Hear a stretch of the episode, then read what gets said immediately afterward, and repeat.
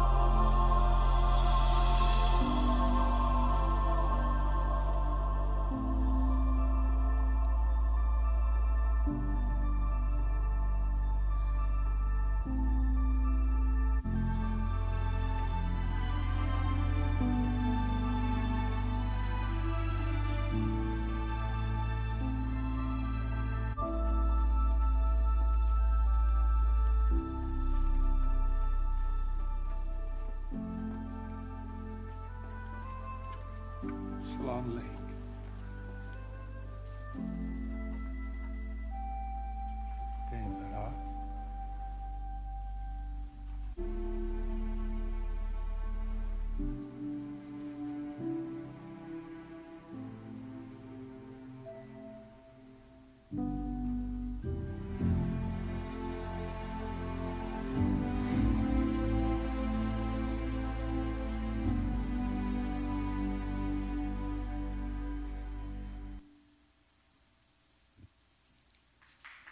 Bueno, esa historia es, ¿verdad? Real. Eso pasó de verdad. Quizás no todos los detalles, ¿verdad? No todos los detalles que está presentado ahí, pero creo que hacen una buena representación. De hecho, iba a tratar de subtitularlo, pero dije, son tan pocas palabras y además en arameo que yo no sé de eso. Entonces, se complica, me voy a interpretar ahí. Fausto quizás me hubiera ayudado, pero realmente, fíjense, esa es la historia de Navidad, ese es el relato de la Navidad. Y por si no entendieron el video, le voy a pedir que vayamos a Lucas, capítulo 2, y vamos a leer en Lucas, número 23, ¿quién tiene el número 23 de los niños? Padres, niño número 23.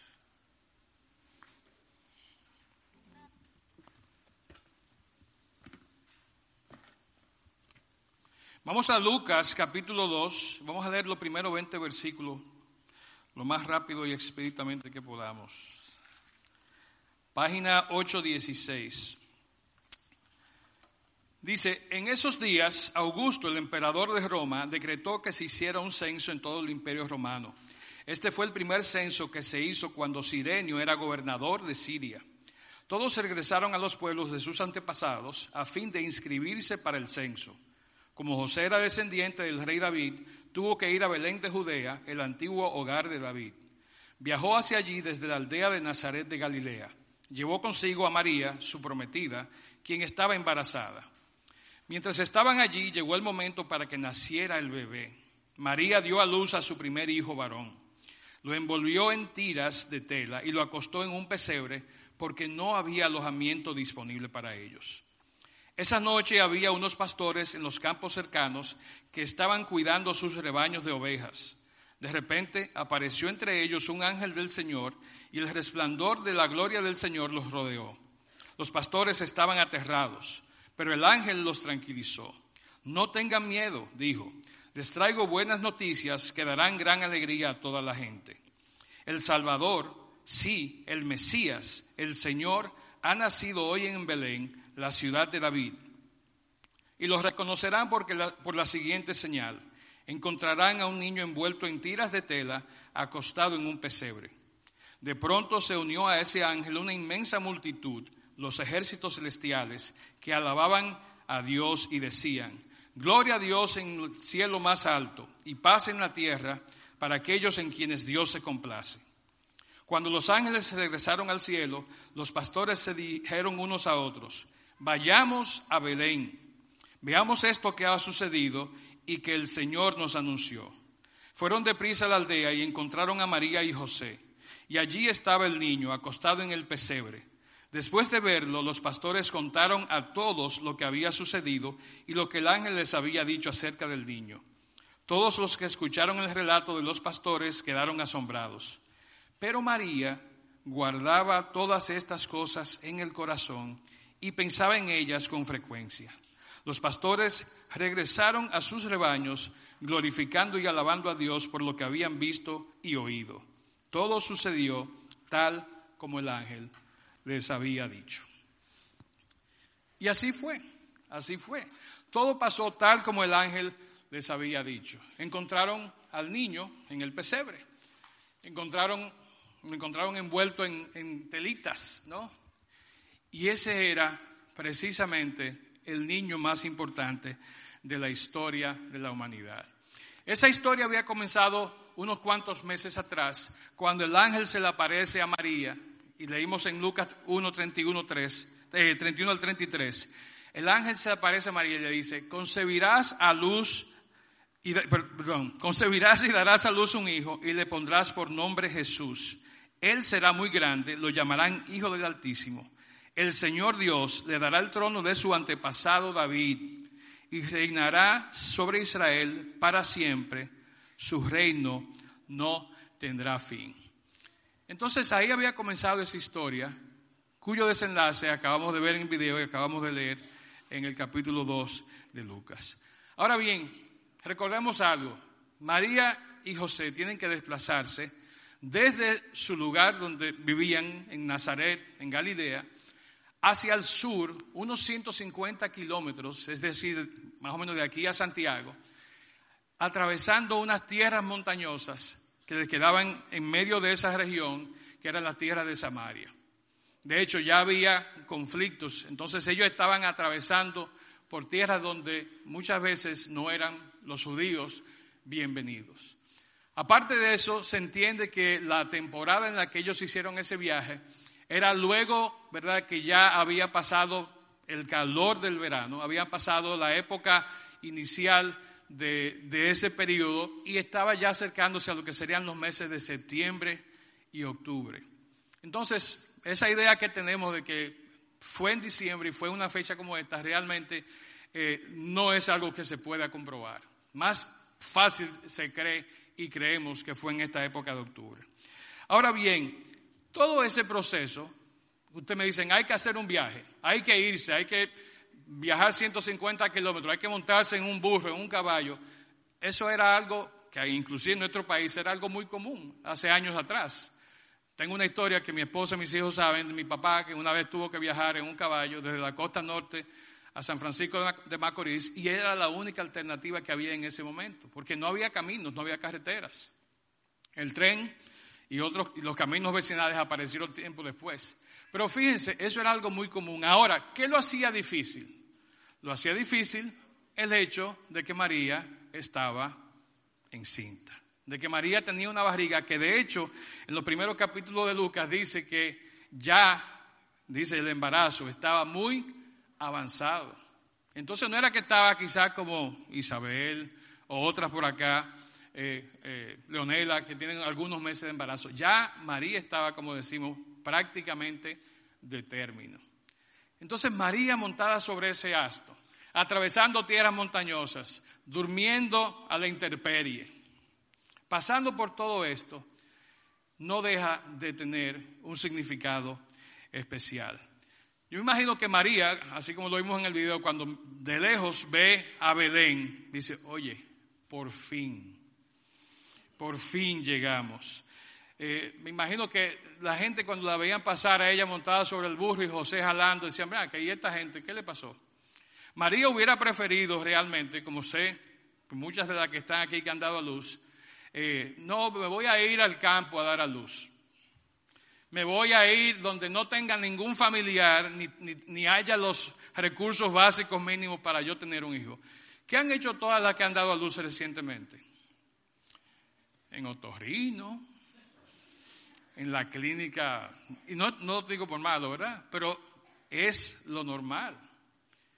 Y por lo general, ¿quién está al lado de la madre al dar a luz? Está, claro, el papá, si no se desmaya. Pero está la mamá, está la cuñada, está una prima que vino del campo, está una amiga y una vecina del edificio. Óigame, es una comitiva. Exacto. Eh, no había que montarse en un burro, ¿verdad? Es, lo, lo tenemos, bueno, las que dan a luz lo tienen cómodo. María no hubiera querido tener que desplazarse. Ahora, ¿por qué ocurrió ese desplazamiento? Ocurre por varias razones. Si vemos desde el punto de vista humano, físico, ocurrió porque César Augusto, el emperador, ¿qué dijo? Ah, no, yo quiero saber cuánta gente hay bajo mi imperio. Vamos a hacer un censito. Y el censo, el empadronamiento, requería que cada persona, ¿qué hiciera? Se desplazara a su lugar de origen. Fueran, en el caso de José y María, que eran descendientes de hecho del rey David, fueran al lugar de su ascendencia, de donde ellos descendían. Y por eso tuvieron que hacer ese viaje. Ahora bien, esa es la parte humana que vemos, ¿verdad? Un emperador, bravucón, quiero saber cuánta gente hay en mi país, en, mis dominios, denle para allá. Sin embargo, no vemos la otra mano, aún más fuerte que estaba obrando, que era la mano de Dios. La mano de Dios, la cual de hecho había eh, indicado años antes, muchos años antes, en Miqueas 2, que en Belén, en esa pequeña ciudad, iba a nacer el que sería el Salvador del mundo. Entonces, ese Dios que había hecho ese anuncio, hacía todo lo necesario, ¿verdad? Para que 700 años después de esa profecía ocurriera lo que se había profetizado. El censo, cree César Augusto que fue él que lo hizo. El censo fue el motivo, la excusa, el pretexto para hacer que María y José fueran al lugar donde ellos tenían que ir a dar a luz. En ese momento, ese bravucón estaba pasando a ser utilizado por Dios. Vamos a hablar más de eso ahorita. Ahora bien, quiero preguntarles, y yo sé que ustedes ya estuvieron aquí arriba, pero déjame bajar. No, está muy alto. No, no, tú lo haces, Fausto. Yo. Fausto puede, los huesos están buenos todavía. A y Erika, ayúdenos a entender un poquito ese proceso. Papá, José estaba nervioso, no comía, no dormía, esperando que llegara su hijo. Y toca la, situación de que da a luz en un establo, en un lugar donde comían animales, donde se serían animales. dame un poquito de tu experiencia propia cuando iban a nacer. Bueno, cuando yo sabía ya que ella iba a nacer, o sea, yo estaba súper nervioso, poniéndote en orden, que si tú estás bien, que e-, ella estaba más tranquila que ella en realidad. Yo estaba cargando la casa entera arriba, que el carro como cinco bultos, llamando al doctor, que, que tiene los dolores de parto, o sea, es muy estresante, porque tú crees que va a salir en cualquier momento y en realidad toma tiempo. No es, desde que yo vi el primer dolor, yo, va a salir, va a salir, ok, vámonos. Y el doctor, no, no, no, vengan en cinco horas. Y yo, ¿en cinco horas? ¿Y cómo yo voy a saber cuándo es el momento? Yo, bueno, yo conté las cinco horas y yo le pedí a Dios, yo dije, bueno, e-, ella me decía, me duele muchísimo. Y yo, ok, vámonos. No, pero tengo que esperar cinco horas. Entonces, eh, eh, es muy loco, es muy loco. Y fíjense, eh, con toda la tecnología, con todas las comodidades, yo lo poco que me acuerdo, hace 33 años, ¿verdad? De la primera, eh, igual me puse nervioso, ¿verdad? No sabía qué iba a hacer. Y estábamos listos, estábamos a la espera, pero sin embargo yo no sabía qué iba a hacer. Madre, dice que tú estabas tranquila. ¿Es eso cierto? Oigamos. o sea, por fuera estaba tranquila. Era como que, ok, en teoría todo, o sea, lo de los libros que te dicen, que uno lee, pero al final la realidad es tuya y ahí es que tú te das cuenta y dices, ok, está pasando. Eh, muchas, o sea, por dentro era como mucho pensamiento, sí va a venir, no va a venir, duele mucho, o sea, viene una, no, no viene ninguna contracción porque, o sea, todo el proceso de nosotros era parto así como natural, entonces era como que, ok, yo no sé si estoy dilatando, yo no sé qué es lo que está pasando y a Mauricio se está poniendo nervioso y era como que, ok, espérate, vamos a, beber un café, vamos a, a trabajar, pero eso era por fuera. Ya por dentro yo me estaba muriendo. Era como que, ¿qué hago? ¿Qué hago? Yo me imagino que a Mauri, eh, como vimos en el video, ¿qué le dice José a María cuando agarra su mano? Se entendió en arameo, en español, entonces, ¡puja! Yo, ¿verdad? Y yo me imagino que la que mandó a pujar a Mauri fue Erika. sí, estaba tan nervioso. Pero fíjense, es muy natural. ¿no? Es un momento crítico para cualquiera. Los padres que no han tenido la oportunidad de estar cerca eh, de su esposa al momento del nacimiento no se imaginan lo que se han perdido.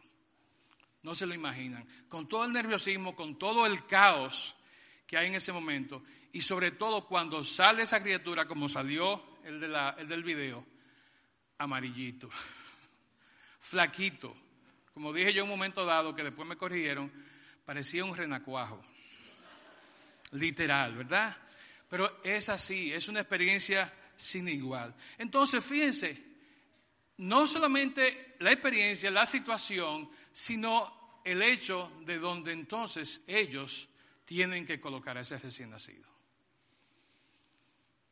Yo estoy seguro, Mauri, Erika, que Agatha no fue colocada en un cajón. ¿Verdad que no? Lo más parecido es, y no sé si lo hacen, en mi época era así, hay una cunita como de cristal que pueden desinfectar, la tienen en la sala de los neonatales, uno va por el vidrio y le hace así, le toca, y una señora dice, no, ese es el mío, mira el suyo allí. Ah, sí.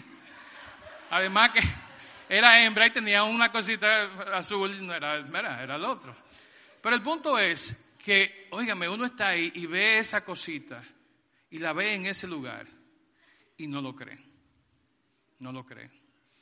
Mis hermanas recuerdan que yo la llamé diciendo, soy papá de una preciosa niña, pero óigame, nada de preciosa, y no sé si mi hija está por ahí, pero óigame, era rarita, era rarita.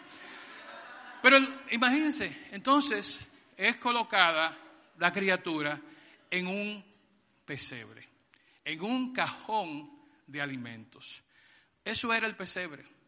¿Verdad? Vemos muchas eh, ilustraciones que dicen, no, Jesús nació en un pesebre. No, en Bute, Jesús nació en ningún pesebre. Él nació en un establo, posiblemente en el piso del establo, en, en, paja que había en el establo, y fue colocado entonces en, como dice la canción, esa cunita de paja, en un pesebre, un comedero de animales. Por la época, ¿verdad? Y por el lugar donde era, los dueños de ganado, de vacas, de ovejas, de bueyes, de asnos, tenían una cueva, tenían un lugar donde ellos guardaban a los animales en la noche. ¿Verdad? Ese era el establo. Y el comedero donde ponían, y estaba siempre lleno por suerte, ponían el alimento, era el pesebre. Allí es colocado ese niño que nació. Ahora bien, y todos sabemos la historia, la tradición, pero realmente nos hemos puesto a analizar quién era ese niño que nació esa noche. ¿Quién realmente fue esa criatura que salió del vientre de María e inició su vida colocado sobre una camita hecha de alimento para animales? Esta serie la estamos basando sobre un libro que se llama El caso de la Navidad, The Case for Christmas en inglés, que escribió un periodista llamado Lee Strobel. Lee Strobel es eh, era en ese momento un eh, investigador, un, reportero investigador del periódico eh, Chicago Tribune. Era, aparte de eso, ateo. Y era, aparte de eso, una persona sumamente controversial porque solamente le gustaba cubrir situaciones, casos, ¿verdad?, sumamente difíciles, asesinatos y toda una serie de cosas. Ahora, tenía un trasfondo en leyes porque era abogado graduado de Yale. Entonces él combinaba todo eso para tratar de entender qué pasaba en cada uno de los, reportajes que él hacía. Y Lee comienza este eh, libro con una introducción haciendo esta pregunta. ¿Quién estaba en el pesebre en esa primera Navidad? ¿Realmente quién era? Él quería contestarse esa pregunta. Él quería saber. Él sabía lo que decía la tradición, como lo sabemos tú y yo, pero él quería profundizar más e investigar quién realmente estaba en el pesebre. Él escribió un libro sobre el cual también se, se basa en parte este libro, que se llama El caso de Cristo. Y a través de ese libro, en sus, no sé, 14, 15 capítulos, él describe el proceso investigativo que él llevó a cabo para entender realmente quién era el bebé que había nacido de María esa noche. Él básicamente quería asegurarse como periodista, como, como investigador, quién era ese Jesús. Ahora bien, el Antiguo Testamento hace múltiples referencias, perdón, hace múltiples referencias a quién era eh, este Jesús. Si queremos comenzar por el primer texto donde aparece Jesús mencionado, debemos ir a este pasaje. Génesis 3:15 y la versión Reina eh, Valera contemporánea dice, yo pondré enemistad entre la mujer y tú Dios está hablando a la serpiente que acababa de hacer pecar a Adán y a Eva. Dice, pondré enemistad entre, eh, entre la mujer y tú, entre su descendencia y tu descendencia. Ella te herirá en la cabeza y tú le herirás en el talón. Según los estudiosos, ¿verdad? Esta es la primera mención, de manera implícita quizás, de Jesucristo y de la función que haría ese niño que acababa de nacer en el pesebre. Cuando habla de que le heriría en la cabeza, estaba hablando de que sería aplastada la cabeza de Satanás, que era la representación de la serpiente, pero que sin embargo él no se iría sin sufrir alguna herida. No habría eh, este proceso ocurrido sin derramamiento de sangre. Ahora, una herida en el talón de una serpiente es una herida que se puede la persona recuperar y no morir. Pero si a mí me aplastan la cabeza, no creo que yo sobreviva.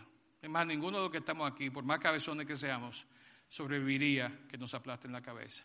Y fíjense, desde ahí, dicen algunos también estudiosos que después de Juan 3.16, que Noelia citó hace un momento en una de las canciones, Génesis 3.15 es posiblemente el segundo versículo más importante en toda la Biblia, al referirse a la obra y a la misión para la cual Jesús había sido eh, enviado al mundo. Entonces pasa eso, pasa eso. Hay una función, hay una situación, hay un propósito muy definido para que eh, naciera Jesús y para que naciera en la forma en que lo hizo. Claro, leímos ahorita al principio del capítulo 2 que había una razón física por la cual él fue colocado en el pesebre. ¿Cuál era la razón para colocar al niño en el pesebre? No había una cuna. Tan sencillo como eso. No había una cuna, ni siquiera había un, ¿cómo se llaman los otros que no son cunas, que uno lo lleva a un Moisés? Bueno, ya usted sabe, no había un Moisés. Para Jesús no había Moisés. Pero no había ni siquiera un Moisés. Ni siquiera eso apareció. Apareció solamente esa cunita de paja. ¿Verdad? La forma exacta, el lugar y todo eso, sí, es relevante. Pero ¿qué es más relevante? Es más relevante que el pesebre era un claro indicador de cuál era el propósito y cuál era la misión de ese bebé que estaba siendo acostado allí. Que Jesús fuera colocado en un pesebre al nacer no fue algo fortuito, no fue algo accidental. El hecho de que lo colocaran allí es un símbolo espiritual importante. De hecho, Jesús fue colocado en el pesebre precisamente por ser, por ser quien Él era y por la misión que había venido a hacer a este mundo. ¿Qué decíamos ahorita que era el pesebre? El lugar donde se colocaba qué? La comida, el alimento de las vacas, de los bueyes. Ahora, ese pesebre está usándose para colocar a quién? Al que va a ser el alimento espiritual de toda la humanidad. De toda la humanidad. Entonces, aún en ese caso, eh, hay una razón muy clara para que el niño fuera colocado allí. De ser comida física de animales, se colocaba en él al que iba a ser el alimento de cada uno de nosotros de manera espiritual. Hablando de comida, en el estudio de los jueves que estamos trabajando eh, varios temas, ¿no? El, el, estudio de los jueves del discipulado de matrimonio de los jueves. Hace un par de semanas comenzamos un estudio que habla de las prioridades en el matrimonio.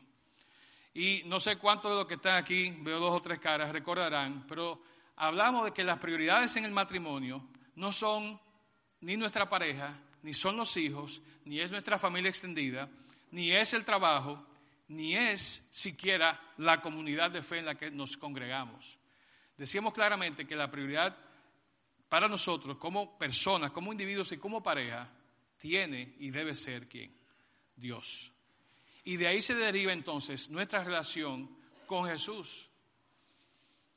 A través de Dios, siendo Él nuestra prioridad, Él nos lleva a la relación que debemos de tener con Jesús. Y leíamos en Colosenses 1, eh, 15 al 18, lo leo rápidamente, dice, Cristo es la imagen visible del Dios invisible. Él ya existía antes de todas las cosas fueran creadas y es supremo sobre toda la creación. Todo fue creado por Él y para Él. También es la cabeza de la iglesia, la cual es su cuerpo. Él es el principio supremo sobre todos los que se levantan de los muertos. Así que Él, Jesús, es el primero en todo.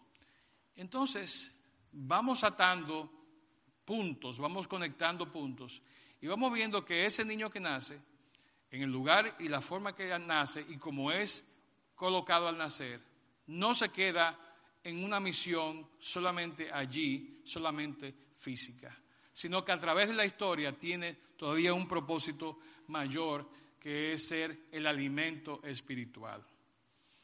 Decíamos en el estudio que las parejas, ¿verdad? Cada uno de nosotros saca tiempo para comer, por lo menos una, si no dos, a veces tres, algunos cuatro, ¿verdad? Cinco veces al día. Sin embargo, se nos hace tan difícil a veces buscar y alimentarnos con el alimento espiritual. Dejamos que todo ese proceso penoso y doloroso que pasó María, solamente en el aspecto físico, haya sido en vano. ¿Cuánto más hacemos lo mismo en el aspecto espiritual cuando ignoramos que Jesús vino como un bebé, fue colocado en el pesebre para que fuera nuestro alimento espiritual? Jesús nace en mansedumbre. Jesús no nace con una pompa, no nace con un gran alaraco, no hay puertas de un palacio real que haya que abrir para acceder a él, sino que él nace en un lugar donde realmente estaba a la vista y estaba al alcance de todos. Siendo el rey de reyes, Jesús nace de la manera más humilde. Lee sigue diciendo en su libro, ¿verdad?, que la prueba ocular, ¿verdad?, las pruebas que podemos ver y constatar visiblemente, eh, hace la pregunta, si las pruebas oculares que hubo en la historia del nacimiento son dignas de confianza. Si son dignas de confianza. ¿Quiénes vieron a Jesús al momento o luego de su nacimiento? Los primeros fueron los pastores, ¿verdad que sí? Llegaron ellos a ver quién era ese niño que el ángel les había dicho que había de nacer. Estos pastores eran gente sencilla, eran gente, obviamente, de campo, como son los pastores, pero su posición y quiénes ellos en realidad eran no está tan claramente entendida por la mayoría. La gente piensa, ah, bueno, sí, eran unos pastores, ni modo, era lo que estaban más cerca, estaban en el campo, había un pueblito, y tenía que llegar quien que estuviera más cerca, ¿verdad? Fue como una especie de 911, o el Uber, cuando usted lo pide, llega el que está, en teoría, más cerca, aunque muchas veces viene uno que está lejísimo. Pero el punto era que esos pastores habían sido convocados habían sido enviados por nada más y nada, y nada menos que el mismo ángel Gabriel que le había hecho el anuncio a Elizabeth, a José, a María. Y ahora, como mensajero, se había aparecido a estos pastores. ¿Quiénes eran esos pastores? Eran gente sencilla de campo. Eran gente que, muy probablemente, como decíamos ahorita, salían en abril, después de la Pascua, ¿verdad? a los campos con sus ovejas y regresaban antes de que comenzaran las lluvias a final de septiembre, en octubre. Eso eran esos pastores. Ahora bien, no era tan sencillo y no eran tan simples estos pastores que están aquí. James Tucker, un pastor presbiteriano del siglo XIX, dice lo siguiente, hablando de estos pastores, los que allí estaban no eran sencillos pastores ni sus rebaños ordinarios. Las ovejas que cuidaban no eran llevadas a la fuerza como se hacía tradicionalmente, sino que eran más bien vigiladas y tratadas con amor y dedicación. Esto era así, ya que estas ovejas estaban destinadas al sacrificio en el altar del templo, similar al eterno sacrificio de quien nacía en esa gloriosa noche en un establo. Y estos pastores, para quienes se había removido el velo, sin duda alguna poseían una calidad espiritual como Elizabeth y Zacarías. ¿Quiénes eran Elizabeth y Zacarías? Los padres de Juan el Bautista. Como Ana y Simeón, personas que si leen el capítulo 2 más adelante van a ver que fueron, después de los pastores, personas a quien también se había anunciado el nacimiento. Y como la creciente grupo, como la del creciente grupo de creyentes, quienes por revelación divina se enteraban que Jesús, el Mesías, ya estaba en la tierra. Y así como había muchas viudas en Israel, en la época de Elías, ¿verdad? Y Elías fue enviado a la única que había en Sarepta, así también había muchos pastores en Belén. Pero el ángel solo le apareció a aquellos que vigilaban los rebaños del templo. Solo ellos escucharon el coro celestial. Entonces, tanto esos pastores como las ovejas que ellos cuidaban no eran lo común. Eran pastores y eran ovejas elegidas, habían sido apartadas para un propósito muy especial. La experiencia que tuvieron estos pastores eh, fue una experiencia increíble. De hecho, no se quedó ahí no se quedó ahí. Lo que ellos vieron, lo que ellos oyeron, como leímos en el, en el pasaje de Lucas 2, ellos fueron y lo compartieron a muchas personas más. Dice que ellos salieron de ahí, en Lucas 2, 17 al 18 y el 20, dice que salieron de ahí y fueron a contárselo a quién. En buen dominicano, a Titiri Mundati. A todo el que ellos vieron, a todo el que se encontraron en la calle, a todo el que se encontraron en la ciudad, en el pequeño pueblo de Belén, a los que estaban en el templo, a los que simplemente todo el que ellos conocían, ellos hicieron lo que el ángel le había dicho, ¿verdad? Lo cumplieron, de que todo el mundo se iba a enterar y que sería motivo de alegría para ellos el nacimiento de ese niño. En el libro que estamos usando, el caso de la Navidad, dice Lee Strobel lo siguiente, cuando un testigo ha tenido amplia oportunidad para observar el testimonio de un testigo ocular es también crucial en la investigación de asuntos históricos, incluso el tema si Jesucristo es o no el único Hijo de Dios. Y fíjense, estaban los pastores, estaban Ana y Simeón, pero había otro testigo, vamos a decir otra testiga, que era todavía más fuerte y más valedero su testimonio que el de nadie más. ¿Quién era ese testigo? Su madre. ¿Verdad? Ella no solamente lo había visto nacer, no solamente el ángel le había dicho quién él era, sino que ella ahora, a través del testimonio de estos pastores y lo que ellos hacen, se da cuenta. Y como lo vimos en el video, le digo la verdad, esa parte del video al final es la que más me conmueve. Y lo he visto, no sé, 200 veces. Pero el que ella mira, aquellos que están asintiendo que sí, hemos venido a ver al Mesías. Hemos venido porque un ángel, ¿verdad? Nos dio un espanto, salió y después un reguero de ángeles más cantando que ni se oía bien, ¿verdad? Parece que Alan no estaba en la consola. Pero, óigame, fue tan fuerte el, el mensaje que quedamos impactados y por eso estamos aquí. Claro, ellos nos dijeron todo eso, pero yo estoy como extrapolando. El asunto es que ella, al entender eso, como dicen verdad por ahí, fue que realmente cayó el peso de lo que había ocurrido esa noche.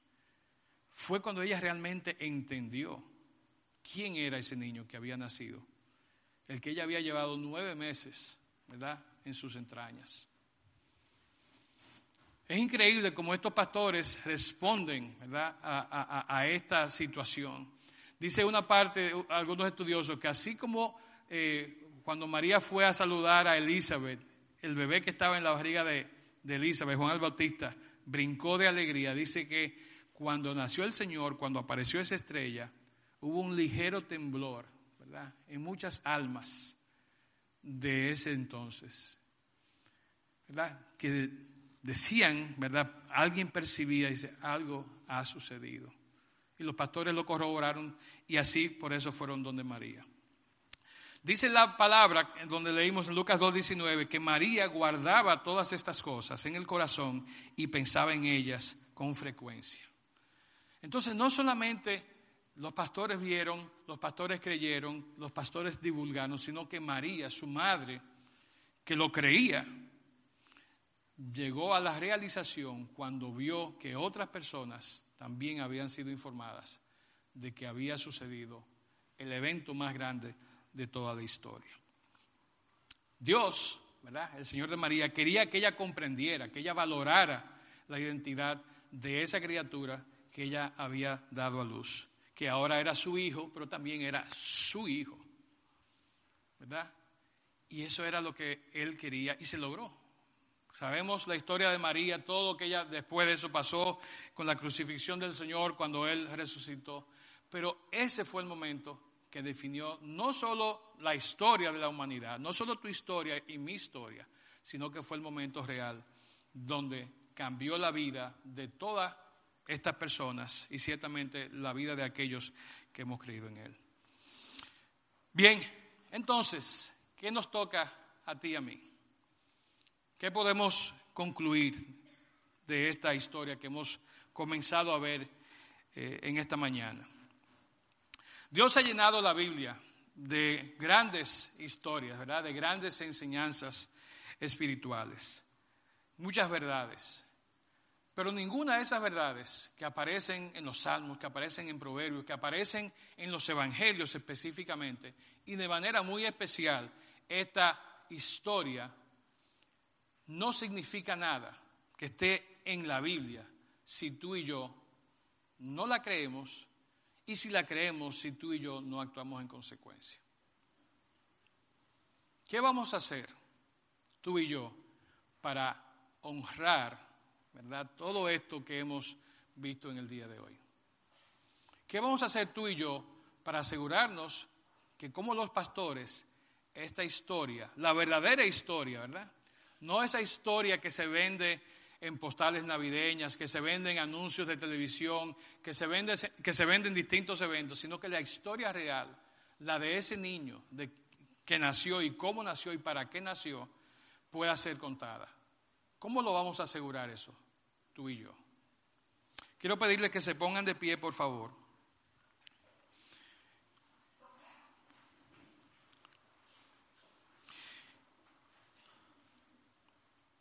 Y quiero invitarnos a que no nos limitemos a escuchar la historia. Quiero invitarlos a que realmente vayamos a la Biblia. Que como dice Juan 5:39, estudiemos a fondo las escrituras. Dice la versión Reina Valera, escudriñad, ¿verdad? Hurgar, que busquemos en las escrituras. Y hagamos las preguntas, así como lo hace Lee en su libro. Hagamos las preguntas que nos van a retar a nosotros y van a retar lo que nosotros creemos. Lo que por lo menos nosotros decimos que creemos. Conozco mucha gente que sí, son cristianos de la boca hacia afuera. Pero su actitud, ¿verdad? su vida deja mucho que decir de si realmente, si realmente son o no son lo que ellos profesan ser. Muchos somos cristianos por conveniencia, ¿verdad?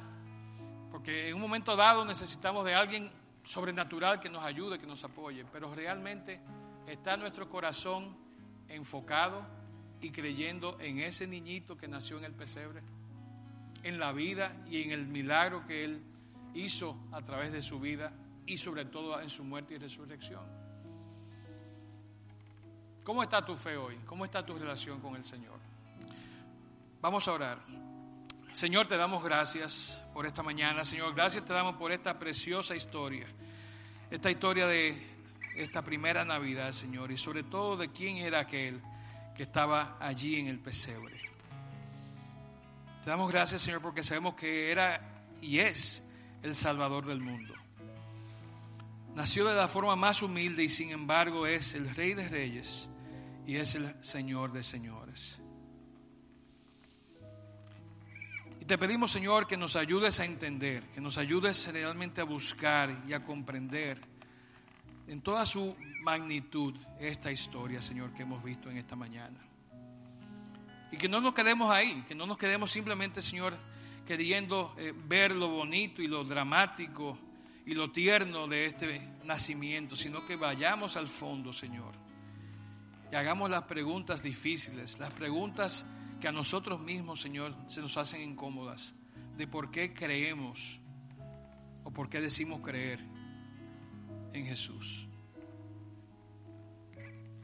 Sé, Señor, que posiblemente algunos de los que estamos aquí estamos teniendo situaciones complicadas en este momento en nuestras vidas, Señor, que nos alejan de lo que es nuestra prioridad, que es buscar de ti y de tener una relación, un encuentro personal con Jesús, Señor. No solamente por la época, sino cada día y cada momento de nuestras vidas.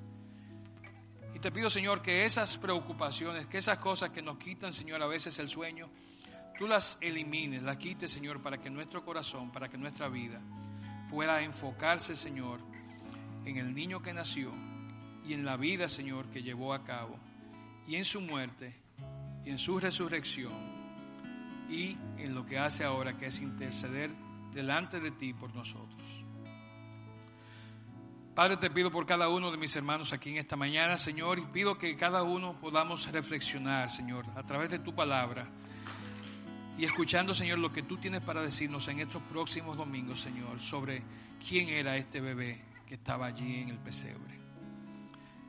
Toca nuestros corazones, Señor, haznos sensibles a tu palabra, Señor. Permite, como decimos, que nuestro corazón sea tierra buena, tierra fértil para recibir, Señor, tu palabra. Te damos gracias, Señor, porque en una noche como la que nació Jesús, Señor, toda la creación estuvo celebrando, Señor. Fue una noche santa. Fue una noche, Señor, en la que todos los que pudieron estar presentes vivieron, Señor, lo majestuoso que era ese momento, Señor. Gracias te damos por esta santa noche, Señor. Gracias te damos porque tú llegaste a nuestras vidas, llegaste a esta tierra, Señor, en un momento como ese. Bendícenos, Padre, guíanos y permite que podamos buscarte de corazón, Señor, en esta época. Pedimos todo esto dándote las gracias en el nombre de Cristo Jesús. Amén.